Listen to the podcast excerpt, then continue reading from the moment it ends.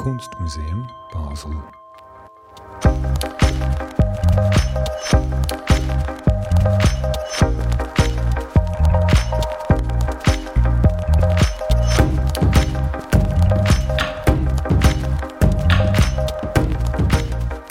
Momentaufnahmen ist ein Podcast des Kunstmuseum Basel. Im Kontext der aktuellen Ausstellung The Incredible World of Photography, die einen historischen Einblick in die Geschichte der Fotografie bietet, wollen wir uns mit zeitgenössischen künstlerischen Positionen aus Basel befassen.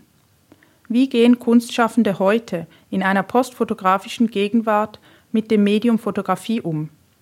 Postfotografie ist ein weiter und recht offener Begriff, der oft benutzt wird, um ein Spektrum von fotografischen Praktiken und Bildern zu beschreiben, die sich seit der technologischen Transformation der letzten Jahrzehnte herausgebildet haben.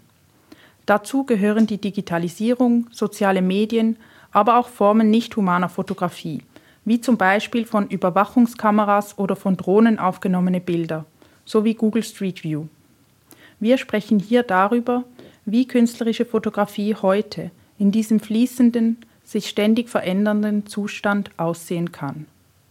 Momentaufnahmen soll also das sein, was der Name verspricht. Eine Aufnahme des Status postfotografischer Praktiken in Basel heute. Die fünfteilige Podcast-Serie Momentaufnahmen wird produziert und präsentiert von mir, Aisha Revella, in Zusammenarbeit mit Daniel Kojakovic, Thomas Studer, Eric Facon und Darren Hain. Mein heutiger Gast ist Katrin Niedermeyer. Katrin Niedermeyer wurde 1978 in Weil am Rhein geboren, wo sie auch heute lebt. Sie war zunächst als Modedesignerin tätig und hat letztes Jahr in Basel an der FHNW am Institut Kunst ihren Master in Fine Arts absolviert. Katrin schafft digitale Räume, Videos und Installationen, wobei immer wieder Elemente in den Analograum hinübergreifen, seien es skulpturale Objekte oder Screenshots von Avataren, die als materielle Fotografien im Ausstellungsraum hängen. Hallo, liebe Katrin, herzlich willkommen zum Podcast. Hallo Aisha, danke für die Einladung. Zum Einstieg würde ich dich gerne zu den Begriffen digital und analog befragen ähm, und was sie für deine Arbeit bedeuten. Also allgemein arbeite ich in, in wirklich in beiden Ebenen sehr ähm, sehr intensiv, sowohl am analogen wie auch im, äh, im digitalen Bereich. Ähm, oftmals arbeite ich oder meine, beginne meine Arbeiten sehr stark mit digitalen Formaten, die ich dann eigentlich übersetze auch in den Raum als Objekte, als Malereien, als Installation, dann als fertige ähm, Arbeit im, im Ausstellungsraum. Der Prozess selber ist immer eigentlich eine, so eine verwobene Arbeit zwischen digital und analog.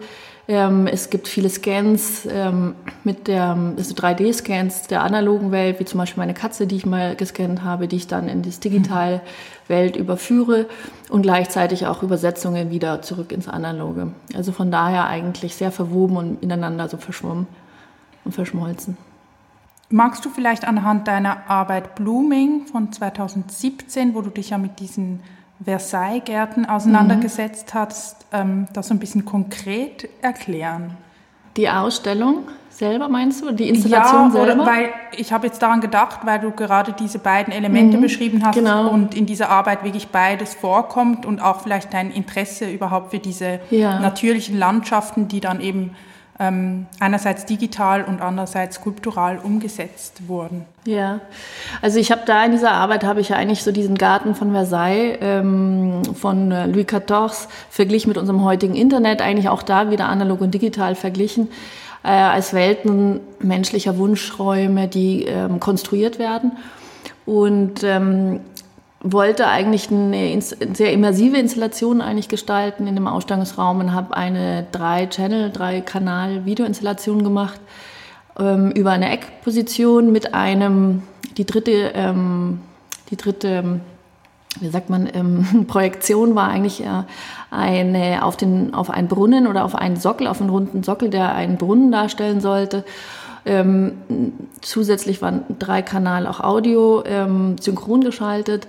Und man hatte so als ähm, Besucher die Möglichkeit innerhalb dieses Gartens, es gab auch äh, Boden, ähm, ähm, Bodenobjekte eigentlich äh, mit künstlichem Gras durch die eigentlich der Besucher so geführt wurde und gehen durfte und eigentlich auch dann in diesen Brunnen blicken durfte. Und so diesen virtuellen Garten eigentlich besuchen konnte. Das war eigentlich äh, in, beim Hack eigentlich mhm. eine sehr schöne Möglichkeit, eben beide Elemente so zu verbinden, ja. Im Haus der elektronischen Künste. Genau, im Basel, ja. genau. Ähm, bei der traditionellen Fotografie werden Bilder ja mit einer physischen Kamera aufgenommen.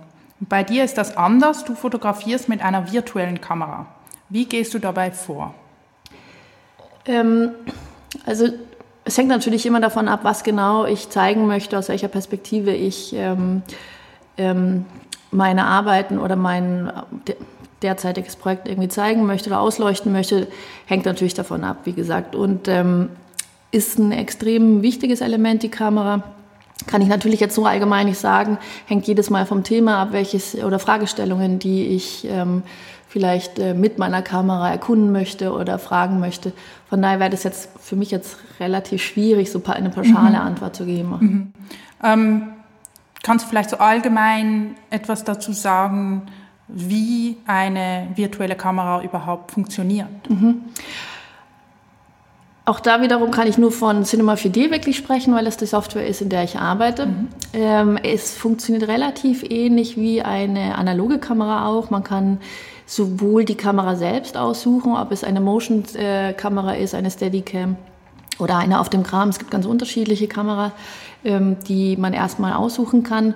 Dann weitere sind natürlich Brennen ähm, oder Objekte, Brennwerte, äh, alles eigentlich alle ähm, Objektive kann man aussuchen und wählen in der äh, virtuellen Welt oder in dieser Software genauso wie im analogen auch. Und hinzu kommt natürlich auch diese Umgebung, in der die Kamera ähm, dann filmen wird. Auch die wird natürlich vorbestimmt und von mir im, im Vorfeld eigentlich recht genauestens bestimmt und ausgesucht. Ein wichtiger Aspekt von analoger und digitaler Fotografie ist die Lichtspur, die das Abbild mit dem realen Objekt verbindet. Und diese Komponente fällt ja bei der virtuellen Fotografie weg. Was haben deine Bilder mit Realität und Wahrheit zu tun? Ja, Realität insofern, ein Stück Realität ist auf jeden Fall in meinen Bildern auch drin, insofern, dass viele Objekte und zum Beispiel auch die, die Avatare, die ich oftmals auch ähm, in meinen Animationen oder sich vorfinden, auch in meinen Animationen, oftmals gescannte, ähm, reale, also eben Menschen sind oder reale Objekte sind, die von dem Designer quasi, der diese Objekte dann auch zum Verkauf anbietet, eigentlich vielleicht optimiert, verbessert, teilweise aber auch genau as ist eigentlich in diesen virtuellen Shop stellen und von daher ein Stück weit oder sehr wohl auch Realität darstellen. Vielleicht in leicht abgeänderter Version, aber doch sehr realitätsnah sind. Mhm. Du hast jetzt diese Avatare erwähnt, ja. die äh, ganz oft auftauchen in deiner Arbeit. Was interessiert dich an denen? Hm. Also ich habe vor allem oder eigentlich ausschließlich weibliche Avatare genommen, das muss ich natürlich dazu sagen. Sicherlich, weil ich äh, auch eine Frau bin. Ähm, aber hat mich die Rolle der Frau im digitalen Raum sehr stark ähm, interessiert und äh, dadurch auch, dass ich eigentlich kein Digital Native bin, also nicht mit der digitalen Welt groß geworden bin, ähm, ich sehr erstaunt war, was für welche Stereotypen man eigentlich in diesem digitalen Raum vorfindet, wie die Frau, wie die Rolle der Frau vielleicht auch ähm, vorbestimmt ist, welche Narrative den Frauen gegeben wird. Eigentlich nur durch bloße Abbildung, durch Körperform, aber dann auch in welchen, mit welchen Hintergründen diese Frauen abgebildet werden. Mhm. Ich glaube, das war eigentlich so der Ursprung, warum ich eigentlich diesen weiblichen Körper auch sehr stark und eigentlich seit dem ersten Mal, seit Reality Island in der Animation habe ich zum ersten Mal den weiblichen Körper, den Avatar genommen, eigentlich immer wieder vorkommt und eigentlich ausschließlich sich um die weibliche Person oder Avatar dreht, die, die Rolle der Frau im digitalen Raum. Ja. Wie werden diese Avatare designt? Äh, eigentlich fast ausschließlich äh, gescannt, gescannte Frauen, äh, 3D gescannt, äh, mit unterschiedlichen Software natürlich, aber es kann ganz einfach mit einem ähm, iPad geschehen, mit einer Software drauf. Also es kann wirklich für den Haus, Hausgebrauch sehr einfach zu bedienen ist. Und äh, diese werden dann in wiederum eine andere Software ähm, ge, äh, gebracht, in der dann diese Objekte oder Frauen oder Körper bearbeitet werden können. Und in dem Moment, wo du diese bereits designten Avatare dann ähm, kaufst, ähm, was passiert als nächstes damit? Gut, zum einen hängt es ein bisschen ab, was für eine License du gekauft hast, ob du, ähm, ob du wirklich eine License hast, die Free Usage hat oder ob sie limitiert ist. In den meisten Fällen habe ich mich mit, eigentlich nur mit, äh, mit Avataren beschäftigt, die wirklich frei zur Verfügung sind oder stehen und ähm, ich eigentlich unbegrenzt hernehmen kann.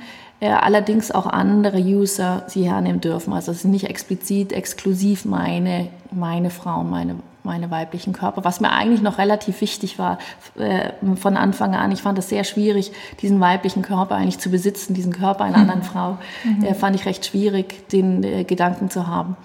Oder beziehungsweise müsste eigentlich ein eigenes Kunstwerk mit diesem Thema eigentlich gemacht werden, explizit. Aber ich habe jetzt, glaube ich, deine Frage vielleicht nicht ganz beantwortet. Kannst du sie nochmal stellen, oder? Ja, ich habe dich danach gefragt von dem fertig designten Avatar, mhm. der, den du dann eben digital ah, ja. kaufst, ähm, der eben gewissen Stereotypen entspricht. Mhm. Also vielleicht kannst du auch beschreiben, wie die Auswahl aussieht. Mhm. Ähm, und bis der Avatar dann in deiner Arbeit ah, ja. mit dem eigenen Namen ähm, auftritt, was mhm. ist da sozusagen noch der Prozess? Gut. Ähm, also Allgemein äh, habe ich ja schon erwähnt, es sind relativ äh, extreme Stereotypen dort aufgezeigt. Es gibt fast eigentlich nur vier verschiedene Kategorien von very sexy und ähm, almost abusive, würde ich sagen. Eigentlich ähm, diese Kategorie dann extrem dick, ähm, extrem alt ähm, und dann Military ist eine große weitere Kategorie mit also es ist schwierig auch zu sagen, dass es nur Military ist, weil Military meets sexy, würde ich sagen. Es ist ganz schwierig. Und bei diesen äh, vielleicht alltäglichen Frauenbildern, die sie vielleicht auch noch versuchen anzubieten, sind es eigentlich dann auch wieder Sex, äh, sexy Secretaries, die zu sehen sind. Also es ist sehr schwierig, eine ganz normale Frau zu finden in Jeans und Sweater vielleicht. Das zum einen. Und nicht zu vergessen natürlich auch die, die Narrative durch, die, ähm, durch das Food oder durch den Hintergrund, in dem die Frau auch meistens posiert oder gesetzt wird. Das zum einen. Und ähm, wenn ich diese Avatare gekauft habe, bisher hatte ich Avatare, die nicht ein Skelett hatten. Das heißt eigentlich Grid, ähm, die, die musst du meistens selber machen. Es gibt natürlich ganz unterschiedliche Avatare bis zu den 1000 Dollar, wo alles fertiggestellt ist, die wirklich unglaublich realistisch ausschauen. Ich hatte oftmals einfach die günstigere Version genommen und musste da von daher auch das Skelett eigentlich kreieren. Das ist ein, äh, man muss sich vorstellen, vielleicht ein Photoshop-Format im dreidimensionellen, welches eigentlich nicht bewegen kann. Das Bild an sich bleibt steif und um diese Person bewegen ähm, oder natürliche Bewegungen machen zu lassen, brauche ich ein Skelett, welches ich dann eigentlich wirklich Bones äh, Stück für Stück, also vom Finger her bis zum Kopf eigentlich jeden Knochen eigentlich einzeln einsetzen muss, um die dann bewegen zu können wie eine Marionette. Der weibliche Körper spielt ja nicht nur in der Kunst, sondern gerade auch in der Modebranche eine zentrale Rolle und du selber warst ja lange Zeit Modedesignerin, bevor du dich dann ganz der Kunst gewidmet hast. Wie beeinflusst diese Erfahrung die du in der Mode gemacht hast, heute deine Kunst? Ja, das ist natürlich ganz schwierig. Ich glaube, dass außenstehende Personen immer besser sagen können als ich selber. Ich glaube auf jeden Fall, was mich sehr stark interessiert, ist der Körper, der weibliche Körper, mit dem ich mich äh, tagtäglich beschäftigt habe und wieder auch tue. In der Kunst auch. Ähm, Kleidung, diesen, dieses Second Skin, wie man ja sagt, ähm, eine Umgebung schafft, die den Körper formen kann oder formt oder aber auch äh, sehr stark eigentlich wiedergibt, wie die Gesinnung ist, man wahnsinnig viel über die Kleidung lesen kann, ähm, politische Meinungen äußern kann, ähm, bis hin zu äh, Gruppierungen ersichtlich sind und ähm, eigentlich auch diese Wunschräume darstellen oder vielleicht so ein Status quo auch einer Gesellschaft zeigen können. So ein Spiegelbild, eine Repräsentation sind von dem, ähm, was wir, was wir heute sind und sehr, sehr kurzlebig ist. Und die Mode vor allem, alle drei Monate gibt es eine neue Kollektion. Das heißt, extrem zeitgeistorientiert ist, was mich eigentlich sehr interessiert. Ähm, die eben diese Wunschräume, diese persönlichen Arkadien auch eines Menschen zu erkunden und inwiefern es sich äußert und was uns im, im, im Feedback eigentlich wieder bestimmt auch langfristig. Wie sieht es aus mit der Modefotografie? Ähnlich. Ich würde sagen ähnlich. Ich habe ganz oft, ähm, ich habe mich sehr stark mit Fotografie und Modefotografie natürlich als Designer beschäftigen müssen. Ich finde, ähm, auch jetzt, wenn ich an Modefotografie denke, denke ich vor allem an Instagram, an Blogs, äh, welche uns äh, extrem beeinflussen. Äh, würde ich fast sagen, natürlich die jüngere Generation am meisten. Ähm, als als User eigentlich, ständige User dieser, dieser Blogs, aber ähm, sehr stark eigentlich ähm, am Zeitgeist orientiert sind, uns prägen, unser Bild, unser Verständnis, unsere Frauenrolle eigentlich prägen ähm, und von daher sehr, sehr gerne analysiere und Teil eigentlich meiner Untersuchungen sind. Ja. Du hast jetzt Social Media schon kurz erwähnt. Ja. Ähm, du hast auch eine eigene Webseite und bist auch auf Social Media aktiv. Welche Rolle spielen diese digitalen Plattformen für dich? Mm, die sind extrem wichtig. Ich muss natürlich dazu sagen, Instagram habe ich erst, glaube ich, seit zweieinhalb Jahren entdeckt für mich. Aber mm, ich würde fast sagen, dass ich Instagram fast vermehrt nutze oder auch sehe als vor allem jetzt auch während der Corona-Zeit äh, eine Ausstellung, die vielleicht analog stand, kaum besucht werden konnte oder überhaupt nicht besucht werden konnte, ist eigentlich nur existent, wenn sie eigentlich dann im Instagram eigentlich erscheint. Ähm, ich das Gefühl habe, sehr oft Besucher, die auch nicht die Zeit haben, ähm, überall zu sein und durch diese gute Vernetzung vielleicht auch gar nicht mehr diese Erwartung haben, alles sehen zu müssen. Aber so diesen Beweis man doch als äh, Künstler eben über Instagram liefern muss und erst dann eigentlich sie real wird, wirklich, sobald sie gezeigt wird. Instagram auch sicher breiter gefächert ist und offener zugänglich für viele Menschen, wohingegen eine Webseite, die ich zwar auch immer aktualisiert habe und sehr wichtig ist für mich, was ja eigentlich mein Portfolio, mein gesamtes Portfolio auch ähm, aufzeigt, aber natürlich explizit nach mir gesucht werden muss und nicht so schnell zu finden ist, sicherlich wie meine Instagram-Seite. Mhm. Mhm. Zum Abschluss würde ich dich gerne noch fragen, was du dir in Basel für Formate wünschen würdest, um den Diskurs um postfotografische Positionen zu fördern. Mhm. Also zum einen um etwas zu fördern, muss natürlich, müssen Workshops ähm, überhaupt angeboten werden, um, um vielleicht neu an Anregungen zu bieten, vielleicht neue Formate zu entwickeln und zu finden, äh, sich zu überlegen. Also Pop-up-Stores könnte ich mir gut vorstellen, einfach auch sehr schnell ähm, zugänglich das zu haben zu, zu jungen Leuten. Ähm, wir zum Beispiel in der Uni hatten eigentlich auch nicht einmal mehr das analoge Labor, ähm, was jetzt nicht heißt, dass wir zurückgehen zu den alten äh, Techniken, aber es auch natürlich ein Teil der Fotografie darstellt. Ähm, und sehr wunderbar wäre eigentlich auch diese digitalen und analogen Techniken miteinander zu vermischen. Ähm, ich glaube vor allem, das wäre für mich äh, Pop-up, vielleicht auch Ausstellungsräume, ähm, sehr schnelle ja, Formate eigentlich, die Jugend äh, eigentlich fast vermisst oder braucht, eben schnellere, äh, zugänglichere Formate als eine große Ausstellungs vielleicht Konzept, welches dann vielleicht nur für vier, fünf erwählte Künstler wäre und sich viele vielleicht gar nicht trauen würden. Ich glaube, sowas wäre eigentlich eine ganz schöne Idee oder eine Aussicht. Mhm. Mhm. Gut. Ja, liebe Katrin, vielen Dank für das Gespräch. Gerne, danke dir für die Einladung. Ja. Tschüss. Ciao.